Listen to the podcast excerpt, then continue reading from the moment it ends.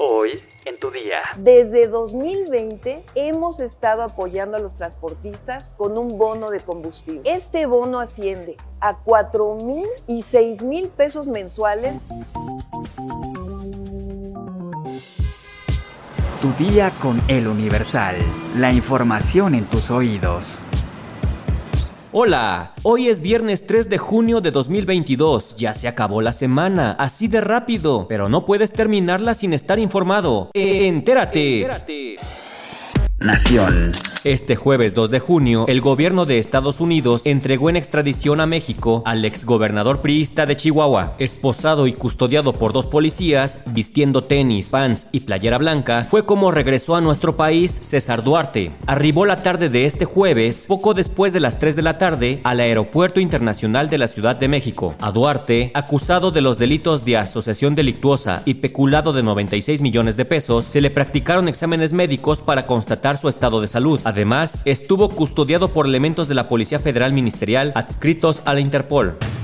Francisco Labastida aseguró que el PRI ayudó con votos para que el actual presidente de México, Andrés Manuel López Obrador, ganara la presidencia en 2018. En entrevista con Carmen Aristegui, el ex candidato presidencial atribuyó que la falta de acciones contra Enrique Peña Nieto es solo una respuesta a favores que el expresidente le hizo a López Obrador en las elecciones de 2018. Labastida dijo que Peña Nieto debe explicar de dónde sacó tanto dinero. Esto luego de que se diera a conocer que el expresidente Peña Nieto compró un local comercial en una zona exclusiva de Madrid que tiene un valor aproximado a los 10 millones de pesos.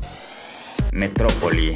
Ante las manifestaciones de transportistas en diversas zonas de la capital, la jefa de gobierno de la Ciudad de México, Claudia Sheinbaum, aseguró que se les han dado apoyos económicos como en ninguna otra parte del país, pero no se han puesto en orden, por lo que no hay justificación para el paro que llevaron a cabo. En ese sentido, la jefa de gobierno rechazó el aumento que están solicitando de hasta 5 pesos, ya que lo catalogó como excesivo. Es verdad, la tarifa de la ciudad es la más baja de todo el país, pero se les han dado apoyos como en ningún otro lado y no se han puesto en orden. No hay justificación para el paro que están llevando. Rechazamos el aumento excesivo que están solicitando. Asimismo, dijo que para evitar el alza en las tarifas, a los transportistas se les han dado bonos de combustible y apoyos a los choferes para que cuenten con seguridad social. Por su parte, usuarios de redes sociales rechazaron el aumento a la tarifa del transporte público, luego de que la Fuerza Amplia de Transportistas bloqueara 13 puntos de la ciudad, lo que ocasionó un caos en la circulación. A través de Twitter, los cibernautas expresaron su disgusto por los bloqueos y reclamaron a los transportistas que no brindan un servicio digno a los capitalinos. Los centros de acopio en la Ciudad de México para damnificados por el huracán Ágata en Oaxaca ya están operando. Esto es lo que puedes llevar: alimentos enlatados no perecederos, agua embotellada, ropa y zapatos en buen estado, botiquín de primeros auxilios, insumos de higiene personal, insumos para limpieza, alimentos para animales de compañía. Hay un centro de acopio en cada alcaldía y estarán recibiendo víveres en un horario de 10 de la mañana a 6 de la tarde. Estados. Se estiman más de 38 mil damnificados en Pochutla, Oaxaca, tras el paso del huracán Ágata. Aún no se tiene la cuantificación final de los daños a viviendas, escuelas e iglesias, por lo que se pidió se declare la emergencia y se les proporcione los principales insumos. La tarde de este jueves se reportó un sismo de magnitud preliminar de 4.8 grados en Acapulco Guerrero. El movimiento telúrico se registró a las 4 de la tarde, pero posteriormente se ajustó la magnitud a 4.5 grados. El Congreso de Puebla tipificó como delito las terapias de conversión sexual. Con 33 votos a favor y 7 abstenciones, se aprobaron cambios al Código Penal mediante el cual se castigará como delito los esfuerzos para corregir la orientación sexual e identidad de género de cualquier persona. Mundo. La reina Isabel fue aclamada este jueves 2 de junio por una inmensa multitud reunida en Londres para su jubileo de platino, una gran celebración por sus 70 años de reinado destinado a renovar la imagen de la monarquía británica en tiempos difíciles. La monarca apareció en el balcón del Palacio de Buckingham, sonriente y de pie junto a su primo el duque de Kent, coronel de la Guardia Escocesa, mientras 1500 soldados con bandas musicales y cientos de caballos marchaban en el tradicional desfile del estandarte. Otros miembros de la familia real que estuvieron presentes fueron Carlos y Camila, así como Guillermo y Catalina con sus tres hijos. Varias salvas de cañón resonaron en Londres y todo el Reino Unido en honor a la reina Isabel, que ha batido todos los récords de longevidad de un soberano británico. Las celebraciones se prolongarán hasta el domingo con otro desfile, una misa de acción de gracias, carreras de caballos, un concierto pop y decenas de miles de picnics y comida al aire libre. Todo un pachangón. Cartera.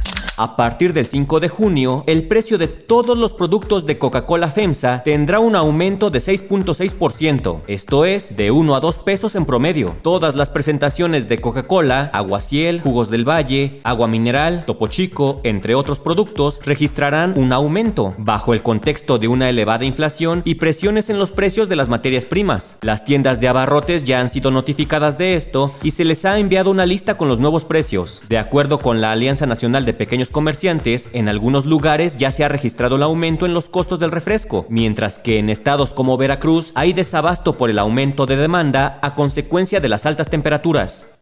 No, pues es que con el calor se antoja un refresquito, luego le suben el precio. No te pases. Espectáculos. La actriz Amber Heard no puede pagar a su exmarido Johnny Depp los más de 10 millones de dólares por daños y perjuicios impuestos por un jurado estadounidense, luego de que ella perdiera en el juicio por difamación. Esto lo aseguró su abogada este jueves 2 de junio en el programa Today de la cadena NBC. Tras una larga batalla judicial, el jurado obligó a Amber a indemnizar a su expareja con más de 10 millones de dólares por daños y perjuicios, mientras que Johnny Depp tendrá que abonar a la actriz 2 millones de dólares por el mismo concepto. Elaine Bredehoff, la abogada de Amber Heard, afirmó que el equipo legal del actor trabajó para demonizar a Heard y suprimió pruebas cruciales, ya que, según ella, se permitieron cosas en ese tribunal que no debieron haberse permitido y eso hizo que el jurado se confundiera. La abogada aseguró que el fallo es un mal presagio para el movimiento MeToo, ya que desalentará a las mujeres a denunciar el acoso y el abuso sexual. ¿Sabes cuáles son las 5 cosas que puedes hacer en Teotihuacán además de ir a las pirámides? Descúbrelo en nuestra sección destinos en eluniversal.com.mx. Ya estás informado, pero sigue todas las redes sociales de El Universal para estar actualizado. Y el lunes no te olvides de empezar tu día, tu día, día, día con El Universal. Tu día con El Universal. La información en tus oídos.